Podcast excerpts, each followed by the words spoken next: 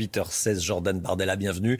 Merci d'être avec nous euh, ce matin. On est à deux jours du second tour des, législatives. Vous espérez combien de députés? Ah, Le plus possible. Euh, on est arrivé au second tour dans 210 circonscriptions. C'est le double euh, par rapport à 2017, on a augmenté d'un million deux cent mille voix notre nombre de voix et on est surtout arrivé en pole position dans 108 circonscriptions. Donc je pense qu'on peut arracher la victoire dans beaucoup de territoires. Et Un chiffre ah bah c'est difficile de vous donner un chiffre. On peut en avoir 40, 50, 60, 80. Vous avez dû, vous avez dû étudier la carte à la loupe. Oui, mais vous savez, en, en, politique, 1 plus 1, ça fait rarement 2. C'est toujours très difficile. Ce que je note, c'est que euh, c'est la leçon de ce premier tour, c'est que le Rassemblement national est fort dans ses zones de force, mais qu'il progresse aussi dans des territoires comme l'ouest de la France, notamment la Gironde, le Lot-et-Garonne, où on a euh, des candidateux, Edwige Diaz, Hélène Laporte, qui sont bien placés pour l'emporter, y compris en Guadeloupe. En Guadeloupe, nous avons un candidat, Rodi Tolassi, dans la troisième circonscription de Guadeloupe qui est arrivé en tête et qui peut l'emporter. Donc il n'y a plus une seule zone en France, un seul territoire qui est, je dirais, euh, opaque à la, progression, à l'installation du, RN comme, comme formation de gouvernement. Au minimum 15 députés pour former un groupe? 15 députés, c'est le minimum pour former un groupe. Euh, on a aujourd'hui 6 députés sur 577 et les projections qui sont faites par vos confrères nous laissent euh, estimer, espérer à minima une multiplication par 5 ou 6 du nombre de parlementaires.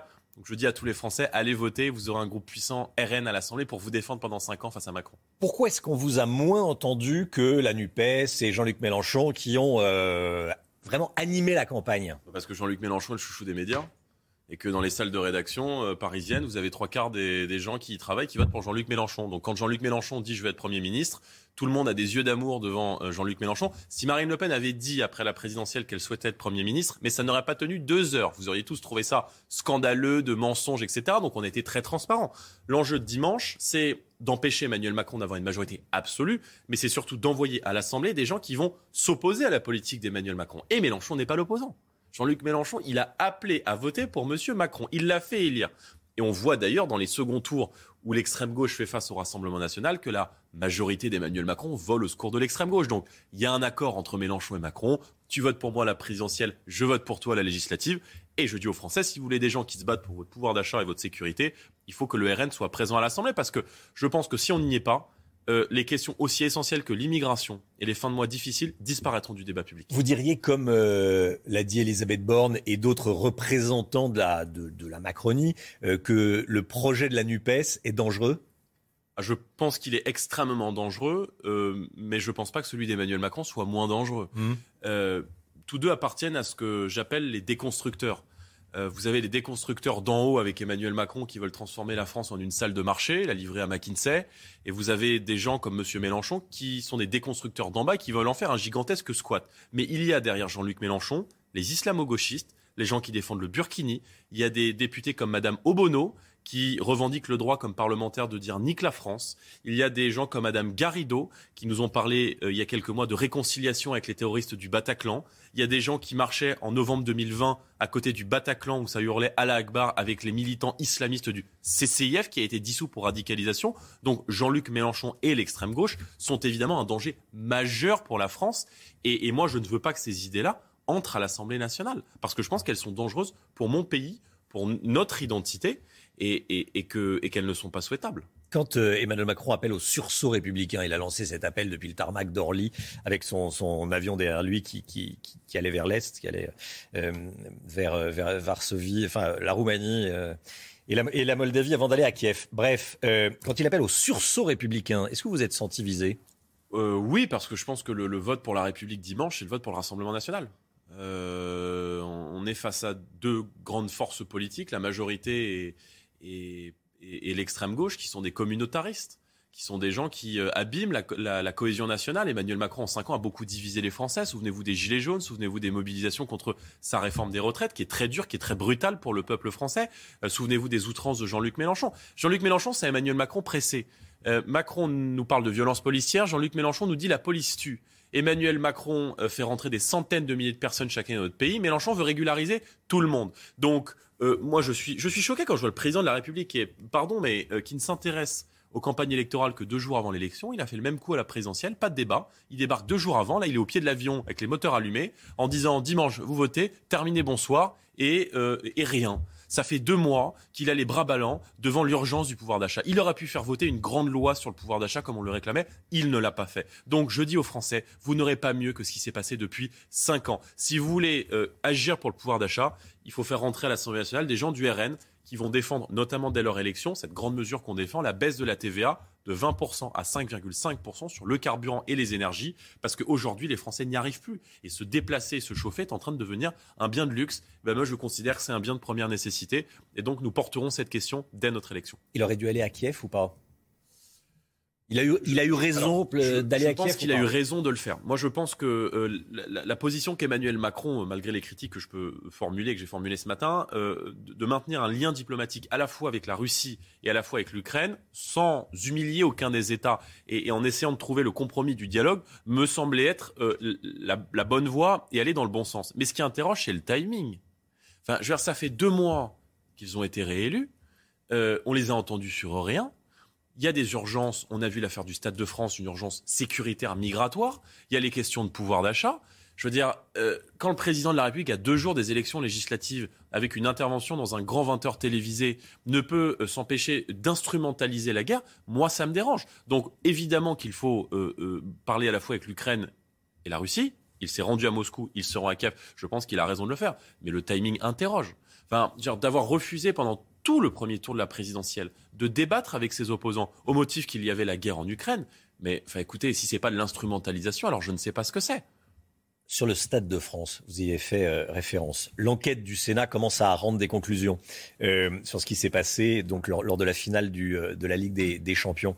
Les, les, les, sénateurs sont, sont sévères envers les, les autorités. Qu'est-ce que vous, en retenez de, de ces conclusions bah Que c'est la, prime au, la prime au médiocre. Le chaos sécuritaire a eu lieu sous les impéritiés et l'impuissance de l'État. Gérald Darmanin est maintenu, alors qu'il a sciemment menti. Enfin, je veux dire, d'abord, quand on a un, un bilan aussi catastrophique en matière de sécurité. Il n'y a plus un seul territoire qui est protégé aujourd'hui. Les coûts et blessures ont augmenté de 31% entre 2017 et 2021. Euh, euh, il ment en accusant euh, la billetterie. C'est vrai que si les supporters anglais n'étaient pas là, la Seine-Saint-Denis serait un havre de paix. Le président de la République a même parlé de la Californie sans la mer. Euh, le préfet allemand reconnaît sa responsabilité dans le fiasco sécuritaire. La France a été la risée du monde. Il reste en poste. Enfin, je veux dire, c'est hallucinant. On a des gens qui sciemment sont dans l'incapacité de protéger le peuple français. Ils sont maintenus en poste et récompensés pour un bilan qui est catastrophique. Le, le Stade de France, c'est l'illustre exemple que la sécurité et l'immigration sont devenus hors de contrôle en France. On ne tient plus aujourd'hui ni les délinquants, ni les criminels, ni les gens qui entrent dans notre pays. C'est plus nous qui décidons de la politique d'immigration. Ce sont les gens qui rentrent eux-mêmes. C'est hors de contrôle. En matière de, de, contrôle de l'immigration, enfin, vous avez vu les images comme moi. Je veux dire, comment peut-on aujourd'hui nier le lien entre une, une, anarchie migratoire qui est devenue totalement hors de contrôle et euh, évidemment un chaos sécuritaire? Et ce qu'ont qu'ont vécu ce soir-là, les atrocités qui ont été commises contre les supporters britanniques, on parlait même de... Le Figaro avait même rapporté des tentatives de viol sur des fillettes de 12 ans un déferlement de sauvagerie. C'est ce que vivent les habitants de la Seine-Saint-Denis tous les jours. Donc il faut un tournant en matière pénale, il faut soutenir les policiers, leur accorder la présomption de légitime défense, il faut les mettre fin aux remises automatiques de peine, il faut rétablir des peines planchées, il faut expulser les délinquants et criminels étrangers. Et si on n'arrête pas l'immigration, alors on ne maîtrisera pas la violence dans notre société. Gérald Darmanin doit quitter euh, son ministère. Vous appelez à sa démission? Écoutez, on peut appeler à sa démission, mais euh, s'il est remplacé par quelqu'un qui, qui, conduit la même. Et vous demandez ce matin à Gérald Darmanin de, de, de démissionner Non, mais moi je leur demande de protéger les Français. Euh, je leur demande de contrôler l'immigration. Je leur demande d'arrêter de faire rentrer des centaines de milliers de personnes chaque année dans mon pays.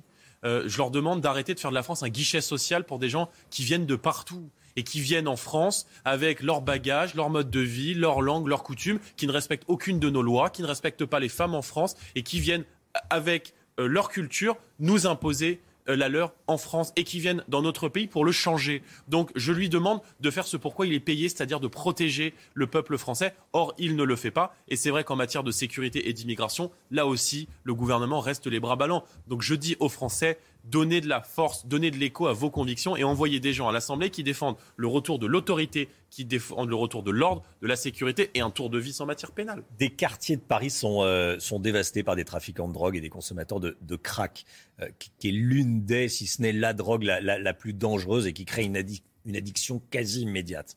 Les habitants sont, euh, sont désemparés. Ça, c'est la situation actuelle dans le nord de la capitale euh, et, dans dans dans l'ouest de Paris, dans le 16e arrondissement, des habitants se battent euh, contre l'instauration d'un centre pour euh, consommateurs de crack. quelle serait la solution selon vous? La solution, c'est de renvoyer chez eux les gens qui n'ont rien à faire chez nous. Enfin, encore une fois, le problème est le même. On parle de phénomènes, c'est-à-dire on parle de gens qui déambulent comme des, des zombies dans les rues avec du crack plein les yeux qui agressent les femmes, qui font traîner des seringues partout dans le quartier de la Porte de la Chapelle, et généralement des gens qui n'ont rien à faire sur le territoire français. Donc il faut appliquer la loi et il faut renvoyer ces délinquants et criminels étrangers dans leur pays de départ et mener une guerre au trafic de drogue. Mais voyez bien les discussions qu'on a là ce matin. Je veux dire, on parle de la France comme si c'était un pays du tiers-monde. On parle de, de Paris, capitale de la France.